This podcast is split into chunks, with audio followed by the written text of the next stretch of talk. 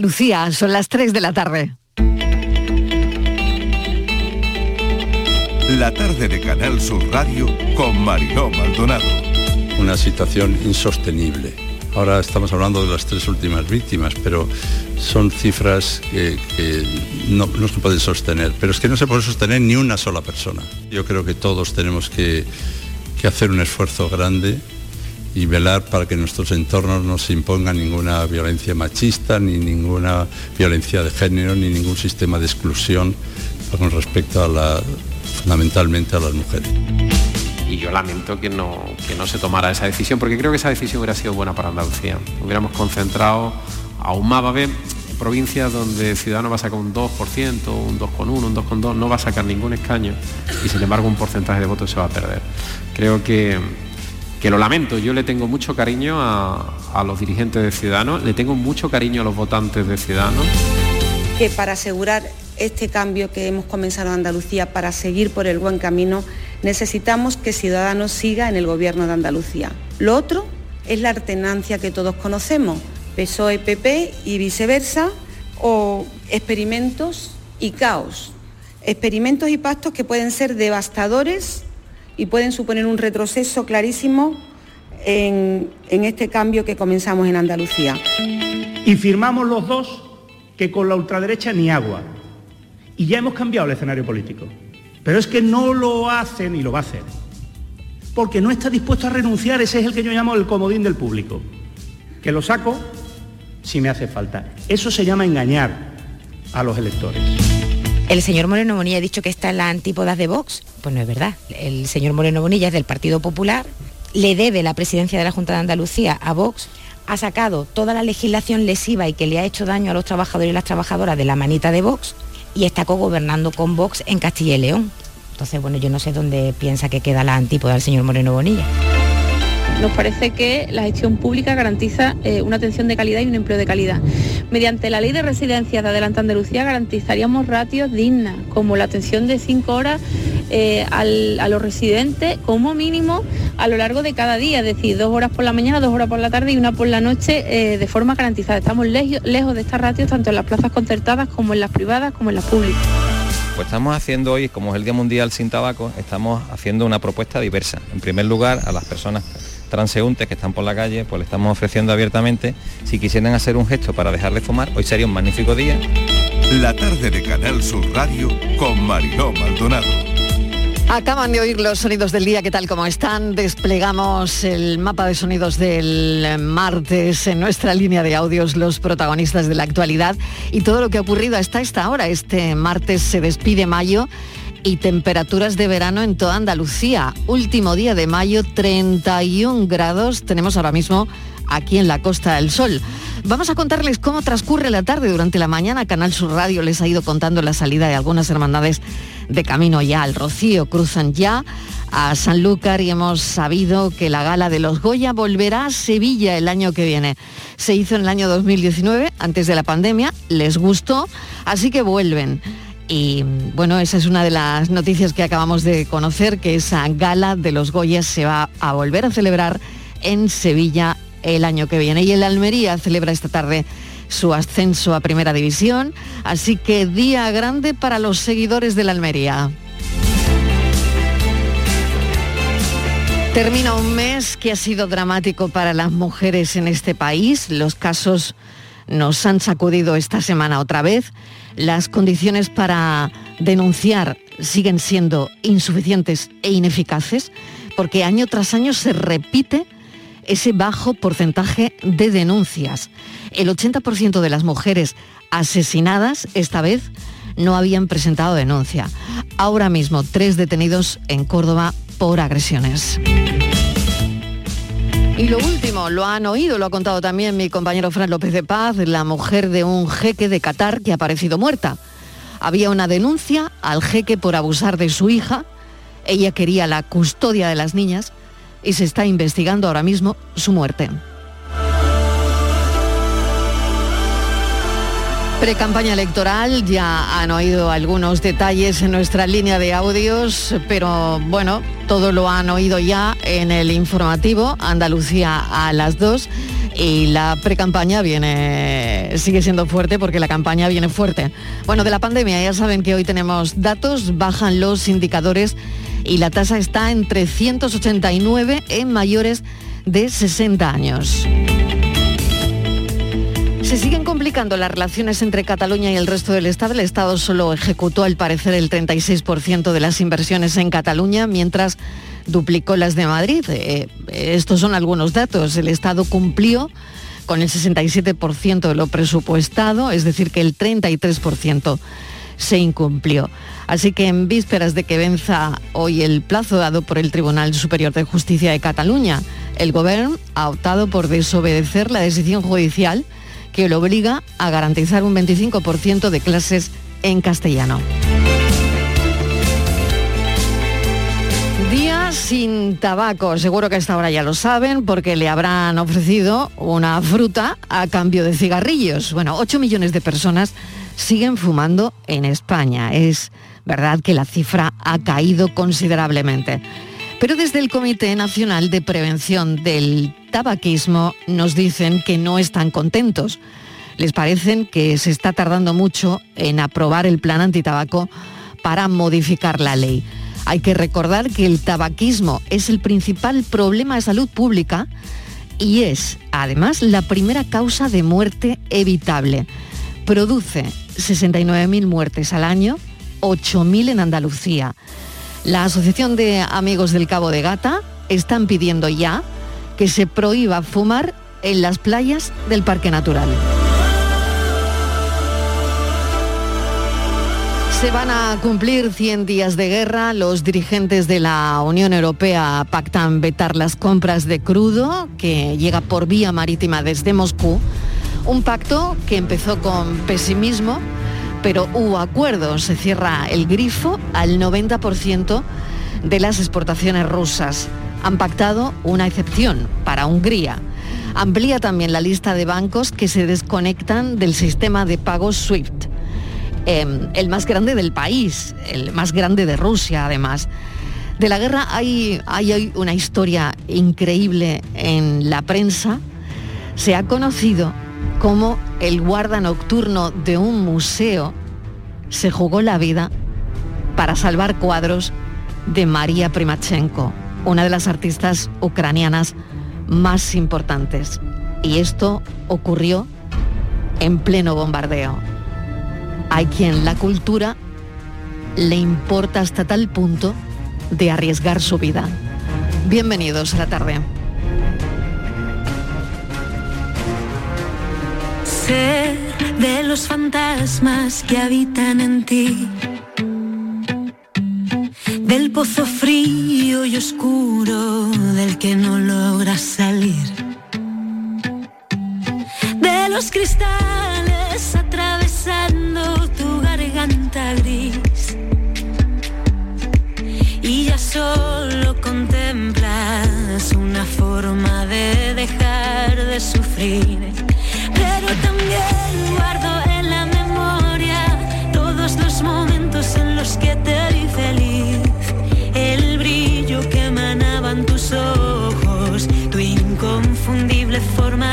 Pero también sé que tras la tormenta todas las nubes logran desaparecer y que tus flores heladas y marchitas pueden nuevamente florecer. La ilusión puede volver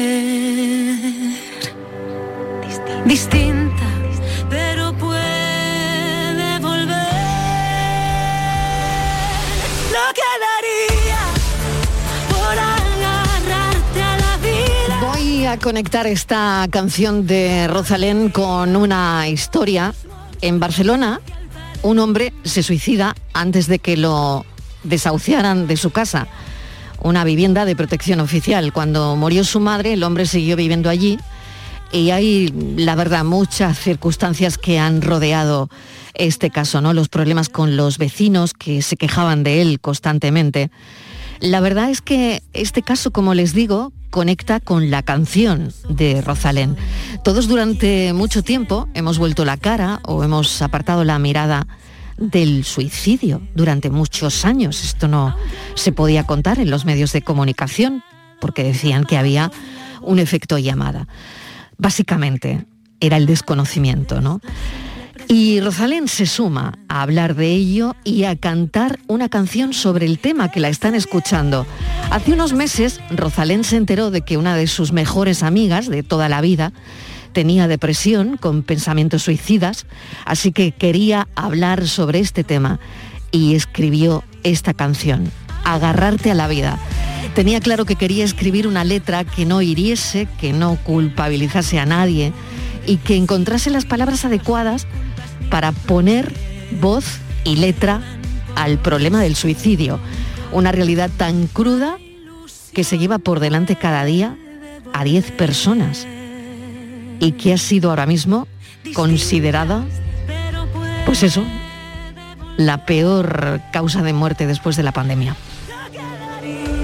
Sé de los fantasmas que habitan en ti, del pozo frío y oscuro del que no logras salir, de los cristales atravesando tu garganta gris y ya solo contemplas una forma de dejar de sufrir.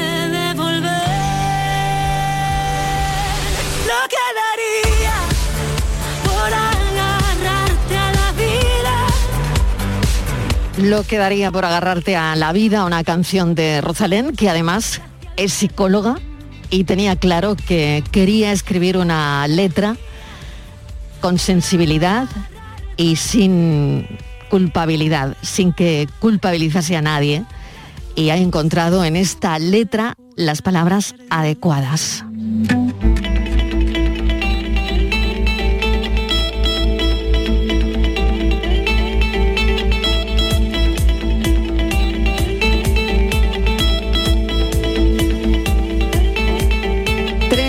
Y 13 minutos de la tarde vamos hasta la mesa de redacción de Estíbaliz Martínez, que tenemos un montón de asuntos que ahora decidimos hacer un poquito más extenso y que nos llegan directamente de la actualidad. Estíbaliz, bienvenida, ¿qué tal? Hola Mariló, ¿qué tal? Buenas tardes. Pues mira, vamos a hablar de una iniciativa, una propuesta que ha surgido de las agencias de viajes alemanas que proponen, estas agencias proponen que los jubilados alemanes pasen el invierno en España.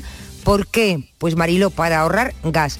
Dicen además que se les haga entrega de un bono de 500 euros para viajar a países cálidos donde eh, el periodo invernal pues, es más llevadero y sobre todo dicen no depender del gas ruso y no pagar por él a Vladimir Putin. Viajar contra Putin es mejor que congelarse por culpa de Putin. Así reza Mariló el eslogan de estas agencias de viajes que quieren ejecutar esta propuesta, como te digo, ¿no? Para que los jubilados viajen a puntos de España donde el clima, bueno, pues es mucho más agradable y además no tienen que depender de ese gas ruso. El gobierno alemán de momento no se ha pronunciado hasta ahora oficialmente sobre esta posibilidad de poner en marcha esta medida. Hay que decir que Alemania es uno de los países de la Unión Europea cuya industria podría verse más afectada en el caso de un embargo del gas ruso. Hay unos 230.000 jubilados que viven en el extranjero, alemanes, y cientos de miles de ellos pues pasan los meses más fríos en países pues con climas cálidos y España es uno de los preferidos porque hace más de 30 años que España se convirtió en el país de referencia para estos jubilados y sobre todo alemanes y de toda la Unión Europea, ¿no? De hecho, fíjate que el aumento de extranjeros jubilados en España ha aumentado en los últimos tiempos casi un 37%.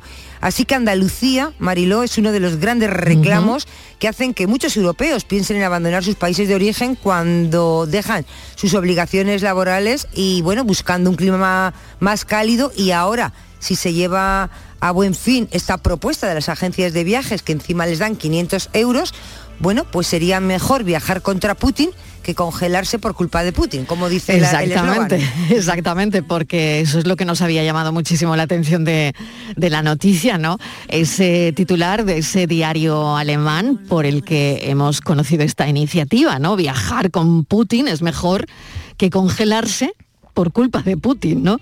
Y por eso la propuesta es que los jubilados viajen a puntos del país como Andalucía, por ejemplo.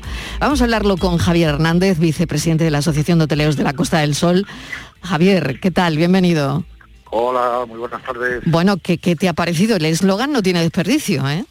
Pues la verdad que no. Bueno, para nosotros el mercado alemán es un mercado, eh, bueno, es prácticamente el segundo mercado eh, eh, de procedencia a nivel a nivel europeo eh, a, a, lo que es a la Costa del Sol, estamos hablando de, bueno, a España, turista, número de turistas de España, estamos hablando de casi 700.000 eh, que vienen que vienen cada año y yo creo que bueno es uno de los mercados con, con una mayor estancia media junto con los mercados nórdicos y, y bueno y con un gasto medio importante diario no mucho mayor que, que otros mercados como el francés o el italiano y, y, supone un gasto importante, ¿no? O sea que es un turismo de um, alto poder adquisitivo, ¿no? Correcto, correcto. Uh -huh. sí. Tiene una duración de estancia media que va entre los eh, eh, 7,6 eh, y, y 8,9 días eh, por persona y es uno es un mercado que realmente además eh, desde el punto de vista de lo que es eh, la fidelización, es uno de los mercados más fieles a nivel turístico, a nivel mundial. Estamos hablando del primer mercado en gasto turístico eh, a nivel mundial, o sea que, uh -huh. que, que, que, tiene un impacto importante para nosotros. Y Javier, ¿han empezado ya eh, a llegar alemanes o, o, mm, la verdad es que esto podría reactivar un, un poco el hecho de que vengan en, en temporada baja para nosotros, claro?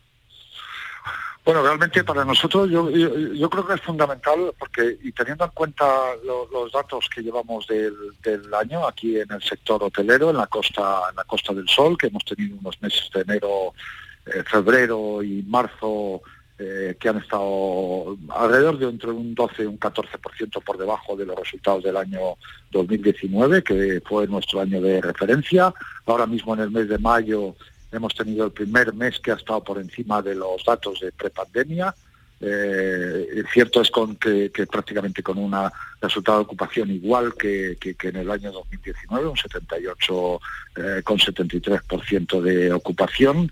Y el verano eh, tiene, bueno, las previsiones para el verano son, son buenas, aunque todavía quedan, eh, que, quedan los repuntes de reservas de, más o menos de última hora, con lo cual el verano no podríamos eh, estar cercanos a esos datos de 2019 uh -huh. y la clave va a ser precisamente el, el otoño e invierno ¿no? claro. de, de, este año, ¿no? respecto a ese año 2019. Nosotros preveíamos en abril el cierre de año 2022 eh, prácticamente están un 6% por debajo de lo que de los resultados de 2019, eh, pero si el otoño e invierno, es decir, partir del mes de septiembre, donde bueno, funciona más el mercado corporativo, el más, más eh, lo que, perdón, el segmento corporativo, más el, eh, lo que es el turismo de ciudad o el turismo cultural. Eh, aquí hay zonas de interior que, que, están más resentidas y que, y que, que están más necesitadas ¿no? de, de aumentar los volúmenes de ocupación y con ese y con esos datos y teniendo un buen otoño e invierno podríamos recuperar eh, casi casi los niveles de 2019. Qué interesante, la verdad, de, desgranando un poco lo que hay detrás de esta noticia, ¿no? Y, ese titular, la verdad es que me parece muy interesante. Y una última curiosidad, ¿alquilan los alemanes, compran viviendas? Eh, ¿Cuál es la tendencia? Bueno, eh, realmente esos datos nosotros en la asociación no, no, no disponemos, porque es más un dato de turismo, eh, turismo residencial, sí que es cierto que está habiendo inversión. eh, probablemente sea- tenga, tenga mayor impacto en otros destinos como es zona canaria, zona Baleares, menos en la en la Costa del Sol. Digamos que Baleares y Canarias son los destinos por excelencia demandados por el mercado alemán, eh, pero sí que, que en la Costa del Sol tiene, tiene también un importante impacto. ¿no? Eh, y, y desde el punto de vista de la compra de segunda vivienda, eh, yo no puedo, yo, yo no, yo no dispongo de datos, ¿no? pero pero sí que sí que nos consta que, que- están realizando realizando compras. Muy Hay bien. que tener en cuenta que, que para ellos el invierno, el pagar la calefacción, a veces les sale mejor. Es casi como, claro, como una hipoteca. pagar, pagar la calefacción en, en Alemania es casi casi como pagar una un alquiler o una, o una letra aquí, tal y como se va a encarecer o se está encareciendo, ¿no? encareciendo, Estivales, adelante. No sé si tienes Sí, alguna pregunta. Hola, eh, eh, buenas tardes, eh, señor Hernández. Bueno, eh, en la Costa del Sol siempre se ha dicho que Torrote es la pequeña Alemania de Málaga. Sí, es verdad, es verdad. Siempre se ha dicho, hay muchísimos alemanes muy, bueno, pues les gusta mucho el sur, no me extraña a todo el mundo.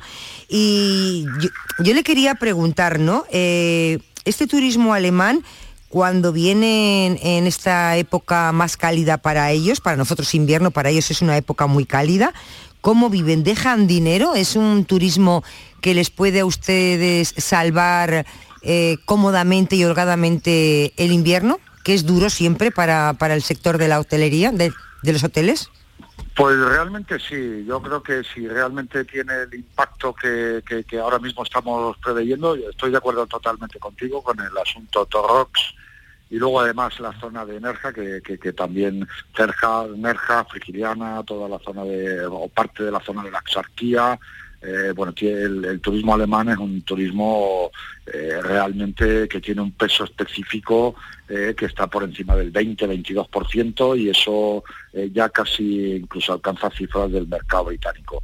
Cierto es que, para la temporada baja, es decir, ya una vez ha terminado la, los meses estíos, es decir, los meses de, de temporada alta, nos jugamos mucho, ¿no? Nosotros eh, y dada la, la estacionalidad que tenemos ahora en, en- en la Costa del Sol, eh, esto puede ser una inyección de moral eh, y una inyección de esperanza para, para este otoño e invierno, porque bueno, pues llevamos prácticamente tres años, tres años sufriendo todo lo que es el, el tema del- de la pandemia, pues eh, no- nos ha producido graves eh, graves heridas en, el- sector hotelero y sobre todo en las zonas de interior.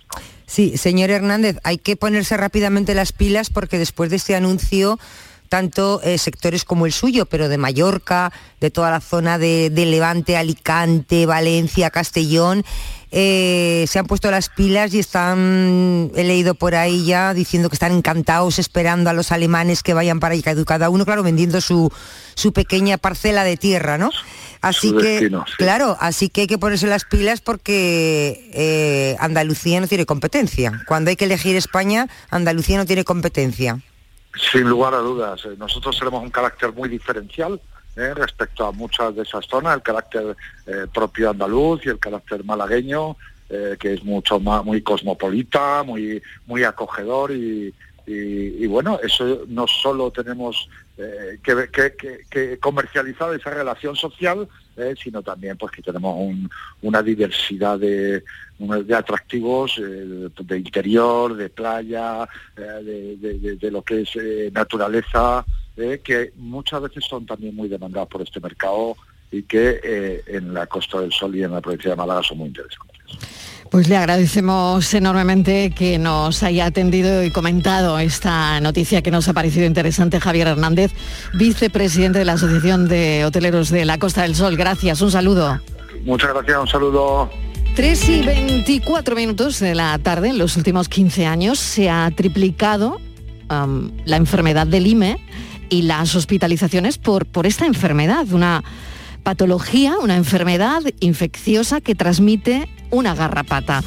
La población de este parásito parece que no deja de aumentar en España en los últimos años. Un crecimiento disparado favorecido por unos otoños e inviernos cada vez más cálidos, por no pensar en el mes de mayo que ha sido el más caluroso desde que hay registros, Estivaliz. Sí, Marilo, están alertando de que las garrapatas son una amenaza sanitaria que está en alza. Ya no queremos más bichos, ¿eh? ya tenemos muchos, ya estamos a tope y por eso hay que tomar las precauciones eh, correspondientes, hay que incrementar también el control sobre esta población de, garrapatas y ofrecer pues también eh, a la población, tiene que tener una serie de recomendaciones para qué, sobre todo qué hacer, ¿no? Porque decías tú que efectivamente que en los últimos años, sobre todo en los últimos 15 años, el número de hospitalizaciones por la enfermedad del IME pues se ha multiplicado por tres en España, ¿no? Estamos hablando de una patología infecciosa que se contrae a través de, una bacteria que transmiten las garrapatas que son de eh, a humanos, o sea, volvemos otra vez de animales a humanos. Y también es cierto, Marilo, que veterinarios y médicos de toda España ya vienen desde hace tiempo alertando de un aumento de casos de picadura de garrapatas en sus consultas. Y desde la Asociación Nacional de Empresas de Sanidad Animal, pues lo que están haciendo ahora mismo es piden extremar esas precauciones e incrementar el control sobre población de garrapata. Y es a través de esa asociación que, bueno, hemos conocido esta alerta de que las garrapatas son ahora mismo una amenaza sanitaria al alza. Jorge Galván es director general de la Asociación Nacional de Empresas de Sanidad Ambiental. Señor Galván, bienvenido. Gracias por atendernos. Gracias a vosotros y buenas tardes. Bueno, ¿qué pasa con las garrapatas? A ver, cuéntenos. Bueno, pues la garrapata, como le pasa a muchos eh, artrópodos en general y, a los insectos también, eh, no mantiene su temperatura. Entonces, con este cambio climático que estamos teniendo, ella está teniendo una ventana de reproducción mayor. Es decir, antes las estaciones del año estaban muy marcadas y ahora como estamos viendo, pues el verano esta vez es en la primavera, la primavera está, o sea, se alarga mucho más la ventana. Entonces hay una alta reproducción y está colonizando zonas en, en las que antes no estaba. Entonces, al tener una mayor presencia, pues tenemos una mayor incidencia. Y el problema es que la garrapata pues, puede ser vector transmisor de enfermedades graves como la que habéis eh, nombrado, que es la enfermedad de Lyme. Y bueno, ¿qué hacer? Porque claro, em, es muy interesante, mm, pues no sé si esto se puede prevenir de alguna manera o no, o cuando te pica, que como hablamos eh, en nuestro lenguaje coloquial, una garrapata, bueno, ¿qué hacemos? Claro, normalmente cuando, cuando una garrapata se adhiere no sabemos si realmente tiene el virus o no, o sea, es un posible vector, pero tiene que haber tenido el virus para transmitirnoslo, ¿no? Es muy importante, la, si vamos a retirar la garrapata, la forma de retirarla. Hay que tener cuidado de no dejar la cabeza dentro. Siempre se debe hacer con unas pinzas en la parte más avanzada para intentar sacar la cabeza también. Y si tenemos sospecha o sabemos que por la zona ha habido picaduras y que, y que puede transmitir la enfermedad, la deberíamos llevar al centro médico para que la analizaran por si acaso. Si tenemos la enfermedad, de todas formas presentaremos unos síntomas. O sea, es una cosa que se ve pero... ¿Y, se ve como, como entra en la piel? ¿Se ve como... Mm, mm, a ver, eh, una vez que se quiere adherir la, garrapata eh, a nuestro cuerpo, a una parte de nuestro cuerpo, eh, ¿notas algo? Mm. Es, mira, como casi todo, es muy sutil. O sea, la picadura de la garrapata es indolora, porque la garrapata, al igual que otros artrópodos, al igual que muchos insectos, tienen una sustancia anestésica. Entonces, lo que es la picadura en sí es muy sutil, nosotros no la notamos y notamos luego el daño, una vez que esto ha pasado. la picadura no la solemos notar. Y además, bueno, la garrapata tiene un modo operandi que normalmente está en las hierbas esperando a que pase su presa, por decirlo de alguna manera, y subirse encima de ella. Normalmente trepan por la pierna o por los brazos, ellos están en la, están en la vegetación y cuando pasamos andando se adhieren a nosotros y nos hacen esa, esa picadura. Y ya le digo, es visible porque ves la garrapata, sobre todo si ya se ha hinchado de sangre. Como bien sabéis, aumenta mucho de tamaño. O sea, la garrapata es planita y cuando va, va absorbiendo sangre del ser humano, pues se va hinchando, se va hinchando, se va hinchando hasta que si la vemos con bastante sangre, pues es, notoria, se ve. Uh ¿alguna cuestión más eh, que, tengas por ahí en mente? A ver. Eh, buenas tardes. Bueno, yo siempre he pensado que las garrapatas, bueno, pues la tenían los perros cuando salías igual al, parque con el perro, ¿cómo un, humano, eh, por ejemplo, que no tenga perro, puede, le puede picar una garrapata? Tiene usted toda la razón porque la garrapata, de hecho, los humanos somos un huésped accidental.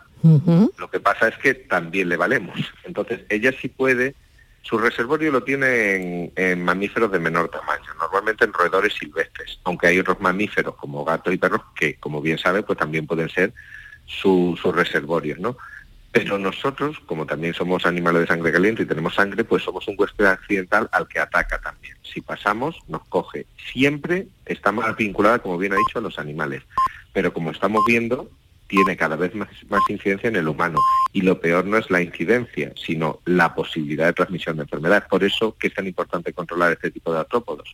No solo por el dolor de la picadura o porque se te puede hacer una infección, no, sino porque pueda transmitirte una enfermedad. Por eso es tan importante el, control que se hace de, estos posibles vectores, que se les llama.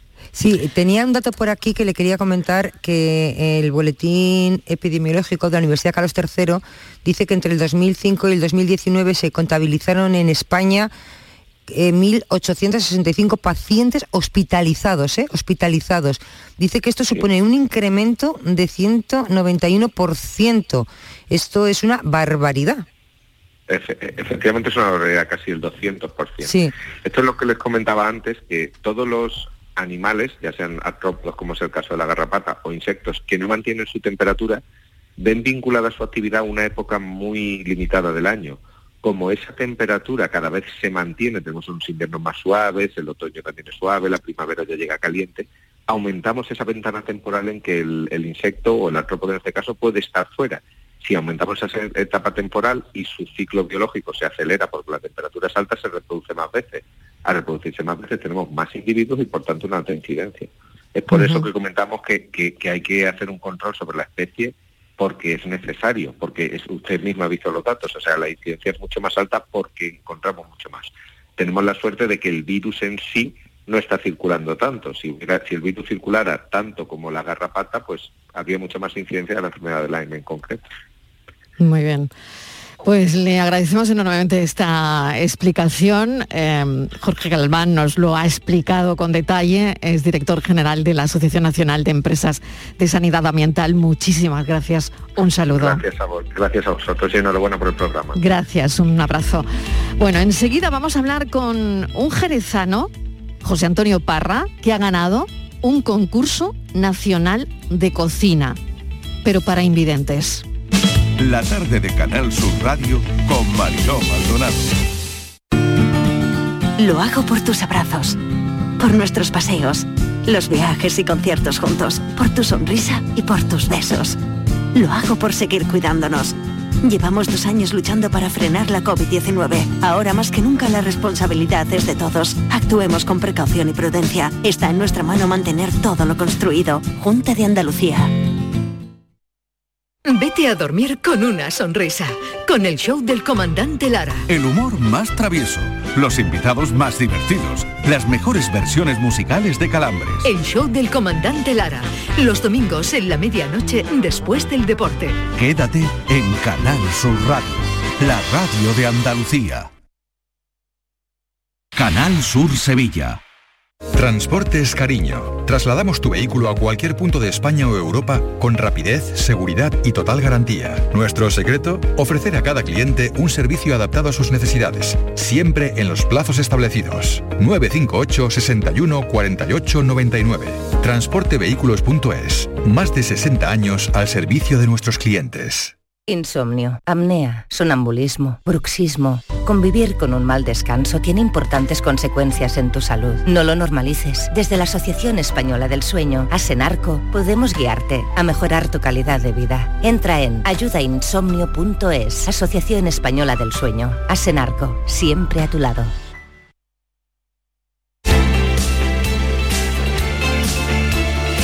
La tarde de Canal Sur Radio con Mariló Maldonado.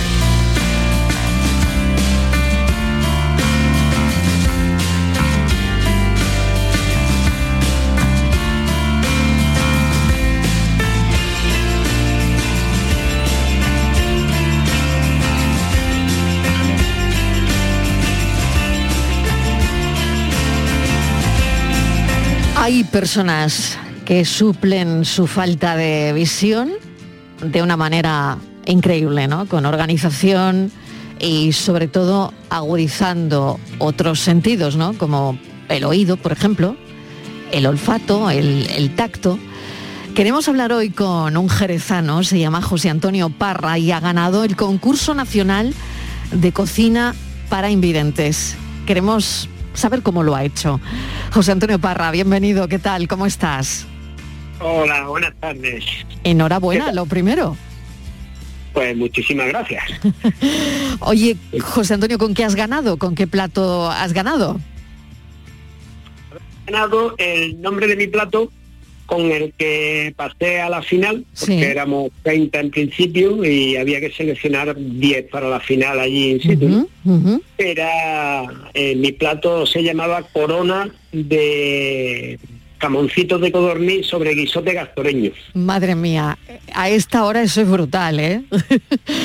corona, corona de jamoncitos de codorniz sobre guisote gastoreño. Gastoreño. Oye, ¿y cómo es un guiso del gastor? A ver.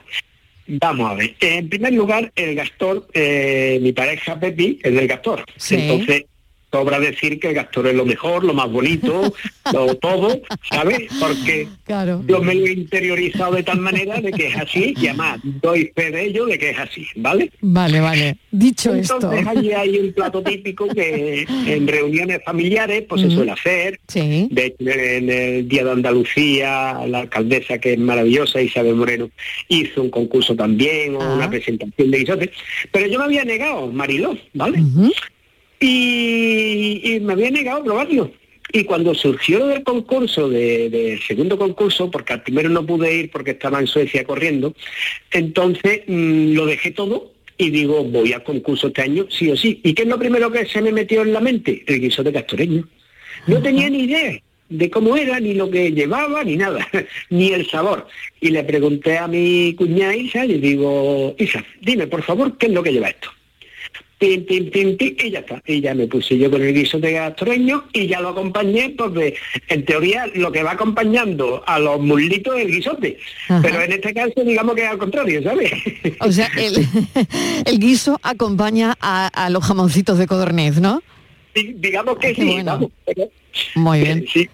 Oye, pues mm, la verdad es que es un plato increíble, ¿no? Un plato típico del, del Gastor y que se ve que les ha encantado para ganar el concurso nacional, además. Yo quiero preguntarte si cocinas desde siempre, si tu pérdida de visión eh, ha agudizado aún más eh, tu sentido del gusto, del olfato, no lo sé, cuéntamelo tú. Mira, voy a ser lo más breve posible, ¿no? Eh, yo con 11 años perdí la vista totalmente del ojo izquierdo por un accidente jugando de niños, ¿no? Entonces yo he aprendido mm, a vivir con un solo ojo, veía perfectamente, pero claro, ya tenía yo las puertas cerradas del carnet de primera para los camiones, del ejército, cosas que me gustaban, ¿no? Total, que yo me tuve que buscar la vida y me la busqué precisamente en la cocina, ¿vale? Entonces yo estuve trabajando en la cocina, pero como yo digo, esto no es ninguna referencia, porque cualquier mm, persona de cualquier oficio que tenga hoy, por muy bueno que sea, mañana te levantas y tápate los ojos y a ver cómo lo haces, lo que estás haciendo todos los días. Entonces yo en el 2005 sufrí un- una enfermedad grave en la vista, muy ramificada, porque no había por dónde cogerla, y entonces pues se me vino abajo, se me vino abajo todo. Yo estaba bien mirado, yo bien. entonces tuve que reconducir mi vida otra vez. Ya fue a través de, de la 11, gracias a Dios, que la tenemos ahí para, para trabajo y esto. Pero yo me manejaba, digamos, eh, an- anteriormente en mi oficio. Pero claro, de la noche a la mañana a mí se me cerró la, la vista completamente y tuve que aprender. Y, y- y- y puedo decir todavía que tengo un pequeño resto visual que me permite más o menos moverme, pero yo no veo los colores, no veo las caras de las personas, yo no leo los carteles, yo tengo, a mí se me escapan muchas cosas en la vida que, que podemos hacer con la vista. Pero bueno, eso no es impedimento para mí para hacer cosas y apuntarme a todo lo que esté relacionado con el mundo de, de los invidentes, está claro. Bueno, y lo de la cocina, eh, ya me dirás cómo, cómo lo haces. ¿Cómo sabes que un guiso está en su punto, José Antonio? A ver, yo lo baso todo en el orden, ¿vale? Bien, bien. Yo llevaba, nosotros teníamos eh, una cocina industrial donde habían 20 personas concursando, 10 personas invidentes, unos totales, otros con resto, y sus ayudantes, más los dos o tres jurados que estaban allí dando vueltas para dar fe de que éramos nosotros los que cocinábamos, ¿no? Entonces, yo lo llevaba todo, cuando te digo todo quiere decir mi bote de sal, mi cuchillo, yo quiero mi cuchillo, mi tabla, mi harina, mi jamoncito, esto, todo. Entonces, llegamos allí y te asignan un sitio, ¿no? Una mesa de trabajo, donde tú te organizas. Pues entonces yo, mmm, Pepi, mi pareja, ordenamos todo para que yo ya sepa mentalmente dónde lo tengo. Yo sé que tengo los tres botecitos que eran iguales, sal, harina de una clase y harina de otra, pero yo lo tengo, yo sé dónde está la sal, dónde está la harina, dónde está lo otro. ¿Vale? Eso controlado. Y después, a la hora de los fuegos, también tendríamos, teníamos ah, un fuego asignado cada uno, pues entonces cada uno los fuegos. Yo pues mira, pues yo no enciendo el fuego, no sé si se ha encendido o no se ha encendido. Estamos hablando de fuego, no de vitrocerámica. Sí. Pues entonces, Pepi me tiene que encender fuego y me tiene que dar la, fuerza que yo quiero que me dé. ¿Vale? Porque yo no llego a ver. Claro, y tú eso lo sabes, porque claro, no estás viendo eh, el guiso, ¿no? Entonces, más o menos, ¿cómo, sabes eh, que el, el fuego lo necesitas más fuerte o menos? Bueno, tú ya te, te, manejas, ¿no? Tú en tu vida diaria, yo por ejemplo en mi casa cocino, pero en mi casa no entra luz de la calle, a no ser que sea que haya que abrir la ventana para que entre el aire también, ¿no? entonces lo tengo completamente acondicionado. Allí no, allí tenía mucha luz, con lo cual no me pude ni quitar las gafas, que es otro inconveniente por el vapor, ¿vale? Pero yo sé sí le tengo que echar primero los ajitos, ya más o menos, ¿eh? es que parece que no, pero el oído es fundamental cuando te falta otro, eh, en este caso la vista, ¿no? Pues yo sé cuando el ajito ya va tomando su, su colorcito sin verlo, porque me está, me está avisando de otra manera, pues entonces automáticamente le echo sus espárragos, ¿vale? Entonces yo ya sé que el espárrago pues, está ahí, pim, pim, pim, pim, ya le echo su agüita y después el, el problema más, más grande es cuando le echas el pan, que es un pan de, pueblo amasado, ¿vale? que eso el pan hace así y se lo chupa entero. Pero ahí ya está la mano de cada uno, ¿vale? Yo no lo había hecho nunca, pero más o menos en la primera vez para el plato de presentación para la selección, pues mira, pero tú ya más o menos ahí te manejas, ¿sabes? Al mover, si tú metes la cuchara y está súper duro, pues oye chico, o te has quedado corto, le falta agua, ¿no? Entonces, intentamos coger el punto para que no tengas que añadir. En un momento dado, si hay que añadir, oye, pues no vamos a echar agua fría para no cortar la, cocción. Agua caliente. Pepi, por favor, dame una jarrita de agua caliente por si acaso. Entonces yo al mover, yo quiero saber la textura cómo estoy moviendo. No la estoy viendo, pero la estoy tocando, digamos. Yo lo estoy manejando con la cuchara. La verdad es que toda mi admiración, José Antonio, toda mi admiración. Eh, vamos, porque yo viendo seguro que no me sale ni la meta que a ti. ¿eh? No sé si Estivaliz eh, tiene alguna cuestión, pero yo estoy maravillada, maravillada pues con, José Antonio Parra. ¿eh? Bueno, pues espérate, espérate, porque no sabes, sabes una parte de su vida, espera que vamos a la otra. Porque en la cocina ya, ya ha demostrado que no hay quien le supere. Gana este concurso Mariló, pero él no saborea ese triunfo porque justo tenía que competir en una carrera de montaña para ciegos en la serranía de Ronda. Porque tú sabes que además de hacer carreras de montaña, nuestro invitado, eh, José Antonio Parra, es campeón de España de duatlón cross. Y además... Además. Además... Además. Vas a dar, vas a hacer una vuelta. No ponerme muchas flores, no ponerme muchas flores. Tiene que venir un día a las 5, tiene que venir un día a la entrevista de las 5, ¿eh? porque, porque nos falta, nos falta tiempo. Ahora va, a dar, ahora va a dar la vuelta a Andalucía en bicicleta en 12 etapas, ¿es así? Sí, así es. Bueno, madre mía. O sea, ¿y cuándo va a ser esto, lo de las 12 etapas por Andalucía en bicicleta? Porque además es por una, por una cosa solidaria, por su sobrino, ¿no? Que tiene algún problema. Aquí ya me cambia el semblante de la cara, evidentemente, porque es mi sobrino nieto y tiene una enfermedad muy fea, muy mala. Quizás no haya oído ni hablar de ella, como a mucha gente que se, se la digo. Es AME lo que tiene, tipo 1. AME es una atrofia muscular de la médula espinal. Diego vive con cinco máquinas. Él no se mueve, él- no voy a ahondar mucho en el tema, ¿no? Eh, él para respirar necesita máquina, él para comer tiene una válvula en, el- en- la barriguita, una válvula en la cabeza para el- drenar líquidos. Vaya, Eh, mm. Está más, ¿vale? Entonces, eh, yo aprovechando este pequeño tirón deportivo que tengo, que yo no soy nadie en el deporte, yo soy alguien que, que le pone fe y constancia, no más.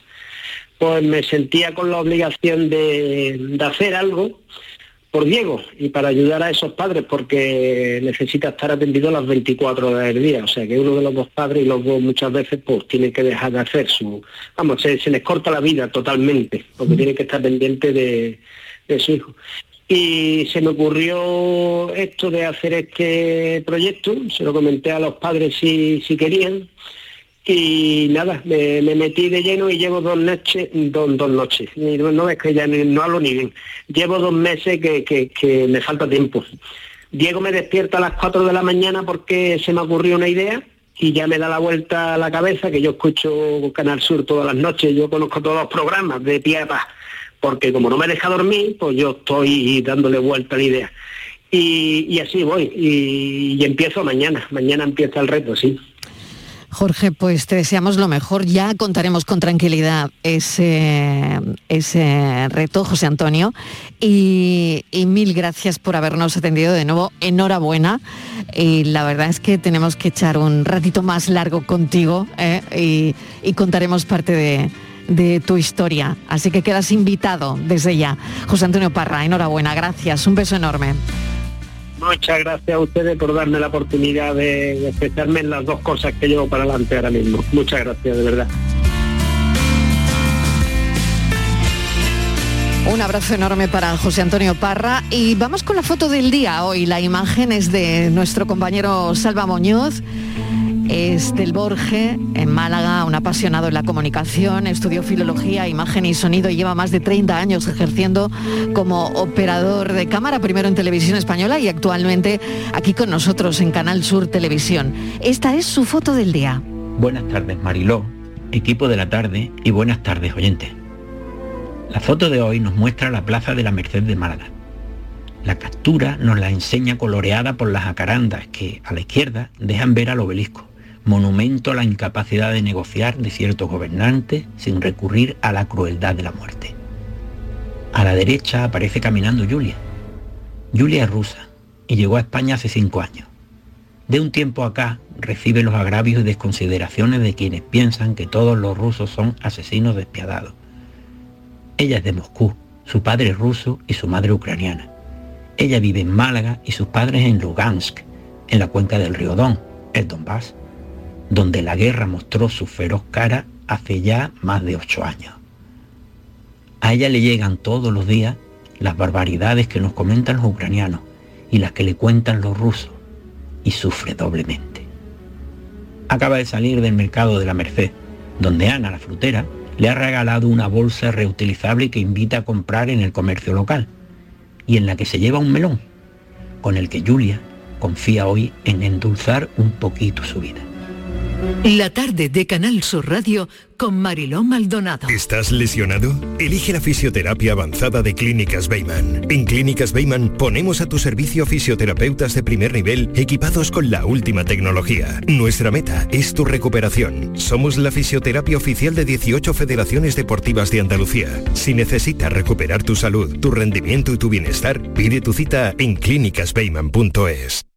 Estoy tremendo, portento, Nefertiti en camisón, la melena de Sansón, canela en rama, un figurín, con el extra de verano, soy el ritmo de un cubano.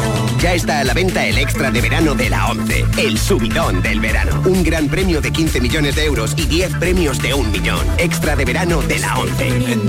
A todos los que jugáis a la 11, bien jugado. Juega responsablemente y solo si eres mayor de edad.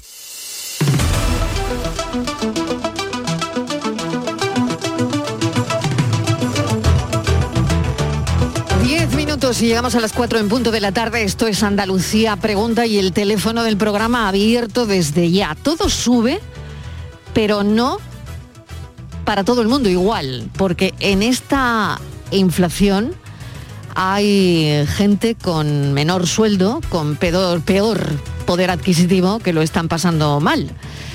Y lo digo porque esas personas dedican hasta un 30% de su sueldo a pagar gasolina, luz y comer.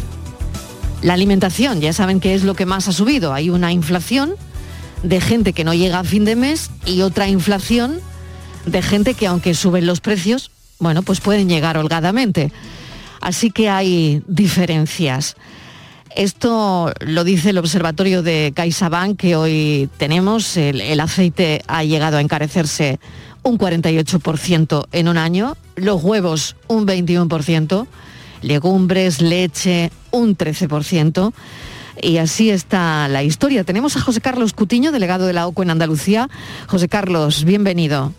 Hola, buenas tardes. Bueno, este es Estivaliz, un aviso, un aviso de CaixaBank a, a, bueno, que las familias van a necesitar más de un 36% de sus ingresos para pagar la hipoteca, porque el 30 se va en gasolina, luz, comer, alimentación y el resto en la hipoteca. Sí, fíjate que se estaba esperando, ¿no? Que los tipos de, interés de las hipotecas iban a, a subir pero ya eh, el Euribor Mariló ya está en positivo por primera vez en seis años y a lo que tú has dicho, si hay que sumar además que casi un 36% de nuestro sueldo va a ser para pagar la hipoteca el año que viene, pues no sé dónde va a llegar la hipoteca y no sé si vamos a poder comer.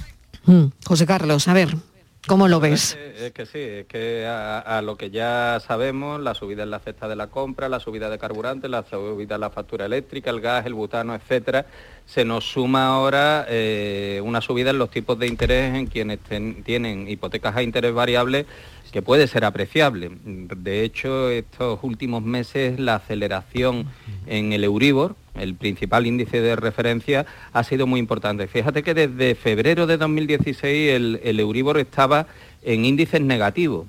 Bueno, y así duró hasta final de 2021. En estos meses que llevamos de, eh, de 2022 ya se ha puesto en positivo. El, el, Euribor que estaba aproximadamente casi en medio punto negativo, el menos 0,50, ya está en el, eh, ha terminado abril en el 0,013 eh, positivo. ¿Esto qué quiere decir? Que si tomamos como referencia las hipotecas que se pueden revisar anualmente de abril del año pasado a abril de este año hay una subida de prácticamente medio punto en el tipo de referencia con el que se calculan las cuotas. Esto en una hipoteca media puede suponer aproximadamente unos 21 euros por cada 100.000 euros que eh, debamos, eh, con lo cual eh, esto evidentemente va a empezar a pesar también en ese reparto de gastos del que hablabais, ¿no? Entre hipotecas, cesta de la compra, energía, etcétera. Y lo malo, lo malo es que parece que esto es una tendencia que se va a consolidar y de hecho desde el Banco Central Europeo ya advierten de que la subida de tipo pues parece casi casi inevitable con la inflación que venimos arrastrando. Pues así están las cosas, eso es lo que, eso es lo que viene, ¿no? Y, y, no queremos amargarle la tarde a nadie, ¿no? Pero bueno, es un aviso que hacen algunos bancos, José Carlos, y, y bueno, hay, hay que estar, claro, preavisados, que, ¿no? Que siempre, eh, que siempre marca las tendencias, que es el, qué es lo que promueven los bancos. Los bancos, evidentemente, mm. entre las hipotecas a tipo fijo y las hipotecas a tipo variable, siempre van a fomentar la que más les interesa. ¿no? En estos últimos años trataban de vender hipotecas a tipo fijo eh, porque el Euribor estaba en caída libre. Ahora, ¿qué es lo que está pasando? Que se están encareciendo las hipotecas a tipo fijo para que la gente tenga que optar por las variables porque tienen realmente esa previsión de que los tipos de interés puedan subir y ahí, bueno, pues vamos a tener que buscar las mejores opciones que nos pueda ofrecer el mercado. Muy bien, tenemos otro asunto, Estivali, que, que, que, tiene que ver con alguien que tenga es muy un, por... un, teléfono iPhone 6, sí, ¿no? Quería, Venga, sí, tenía también otra cosita que era muy Ah, pues importante. adelante, pues tira, tira. Prefería comentar primero y luego vamos con el iPhone. Pues venga. Porque mira, Marilo, eh, eh, ha entrado en vigor una norma que ahora nos va a contar eh, José Carlos porque tú sabes que hay, hay empresas que se anuncian y luego ponen opiniones de los oyentes, ¿no? Pues estoy, mu- la- estoy muy contenta, eh, la recomiendo, es algo muy así. Bueno, pues ha entrado... ¿Tú las lees? ¿Tú las lees? Pues sí, me fío, también, me fío yo bastante también. de ellas. Yo también las Pero leo. tú sabes Ah. que hay mucha mentira, porque no siempre son personas que han hecho ese servicio las que escriben esas opiniones. A veces son opiniones falsas que se ponen ahí. Entonces, ha entrado en, en vigor una ley que prohíbe esto, lo que no sé cómo se va a hacer. Y de esto nos va a hablar ahora. José Carlos. Venga, José Carlos. La, la- la verdad es que controlarlo no, no va a ser sencillo, No. pero al menos ya tenemos la herramienta normativa, ¿no? Ha sido una modificación de la Ley de Defensa de los Consumidores y la Ley de Competencia Desleal que va a obligar a las empresas, sobre todo a esas plataformas donde ahora compramos y contratamos tanto, porque, o- o- oye, que... Es de ayer, ¿no, José Carlos? Eh, eh, entró, entró en vigor el 28 de mayo, Ah, vale. eh, exactamente, en este eh, en este fin de semana, o sea que prácticamente desde ayer. eh, Desde ayer. en- Perfecto. en vigor. Y, y, bueno, eh, lo que venía diciendo, ¿no? Prácticamente entre el 80 y el 90% de los compradores online, los que compran o contratan servicios online, miran las opiniones de los usuarios y muchas veces toman las decisiones en función de esas opiniones. Yo, por ejemplo, y la mayoría, ¿eh? La mayoría de la gente, todos, ¿no? Lo la hacen. mayoría de la gente nos guiamos sí, sí por que las las opiniones. leemos, es verdad, es verdad. Pues fíjate que nosotros eh, hicimos un, un test a través de, de Big Data, de, de grandes masas de datos, sobre más de 6 millones de opiniones, eh, sobre 47.000 productos y servicios y detectamos que un porcentaje muy elevado tenía indicios de ser falsa. Por ejemplo, en Amazon hasta un 8,5%, en TripAdvisor más de un 6%, en Booking más de un 2%. ¿Por qué? Porque tienen una serie de elementos que, eh, que cantan, ¿no? Eh, elementos que realmente ponen de manifiesto que ahí hay algo, hay algo raro. Bueno, pues ahora la ley lo que quiere es que sean las propias plataformas las que controlen primero que quien pone una opinión realmente haya disfrutado del servicio o del producto que está evaluando, es decir, que exista una compra, una contratación verificada. Y además tienen que dar información al consumidor sobre cómo filtra esa- esas opiniones para que el consumidor también tenga una posición crítica y no vaya a ciegas sobre estas opiniones. Y además establece unas sanciones muy importantes. La- las muy graves pueden llegar al millón de euros, hasta ocho veces el beneficio que se haya obtenido de forma ilícita si se comete eh, la infracción en nuestro país y hasta el 4% del volumen de facturación si se trata de un operador de la Unión Europea.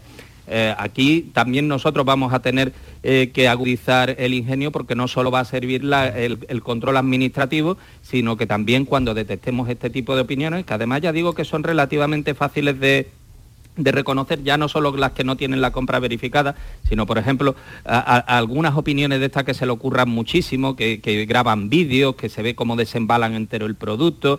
Eh, Nadie se toma tanta molestia simplemente porque un producto le haya gustado ni pierde tantos minutos para subir un vídeo de estas características. Esto siempre está de alguna manera patrocinado porque además son muchas las plataformas y muchos los vendedores que incentivan las opiniones, sobre todo las positivas, con regalos, con bonos, con cupones, eh, eh, etcétera, eh, y, es lo que justifica este tipo de prácticas. También hay que ver de cuándo son las opiniones. Normalmente las opiniones buenas se suelen mm, redactar al principio de la oferta, ¿no? Para, para colocar de alguna manera el producto en el mercado. Suelen ser las opiniones más benevolentes. Y luego una cosa que llama mucho la atención. Cuando veamos productos que tienen las calificaciones, la gráfica de calificaciones en forma de U o en forma de C, es decir, que tiene muchas calificaciones muy buenas, pero también tiene muchas calificaciones muy malas, pues malo. ¿eh? Eh, normalmente tenemos que descartar los extremos porque en el término medio es donde se suelen encontrar las opiniones más, más ponderadas. Eh, y por supuesto, ver si quienes opinan lo hacen muchas veces y siempre con los mismos fabricantes y los mismos productos, porque evidentemente ahí hay incentivos de por medio. Muy bien, pues vamos con el último asunto que tenemos un par de minutos, Estivaliz. A ver, ¿qué pasa con, con Apple? Concretamente con el iPhone 6, que habéis puesto una, una demanda colectiva que creo que hay más de 400.000 afectados por prácticas comerciales engañosas. Efectivamente, lo- los tiempos de la justicia nos hacen que vayamos un poco con un poco de retardo porque creo que iPhone ya va por el 13. ¿no? Exactamente, es el 6, pero bueno, el 6, ¿no? Pero bueno, Había que hacer una ¿qué se le va a hacer? Venga. porque lo Ajá. primero que había que hacer era identificar a los afectados. Eh, de- em, vamos a demandar a Apple por prácticas de obsolescencia programada, eh, pidiendo Que se rompen, Eh, no, No, a realmente ver. lo que se hizo fue eh, generar unas actualizaciones del software que dejaban obsoleta la batería, la consumían de forma muy, muy rápida y además ralentizaban el funcionamiento de... Claro, y eso de- hace que el teléfono, no, no, que el terminal no te sirva, ¿no?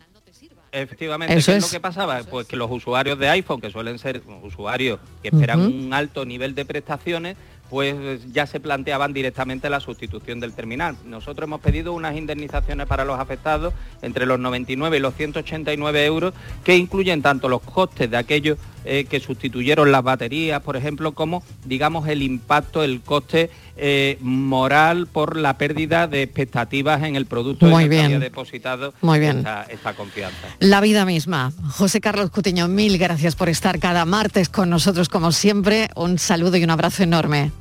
Gracias a vosotras, un placer. Noticias y nos tomamos un café.